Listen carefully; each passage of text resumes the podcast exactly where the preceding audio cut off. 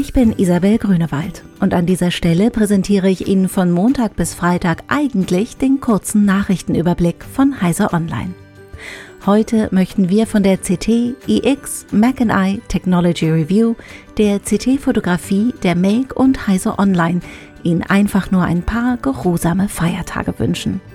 Natürlich finden Sie auch in den kommenden Tagen alle aktuellen IT-News auf heise.de. Den werktäglichen Nachrichtenüberblick gibt es wieder ab dem 6. Januar 2022. Ganz müssen Sie bis dahin aber nicht auf mich verzichten. Heise Online startet ein neues Audioformat. Zahlen bitte. Ab dem 28. Dezember gibt es jeden Dienstag eine neue Folge. Ich würde mich freuen, wenn Sie mal reinhören. Bis dahin verabschiede ich mich und wünsche Ihnen frohe Weihnachten.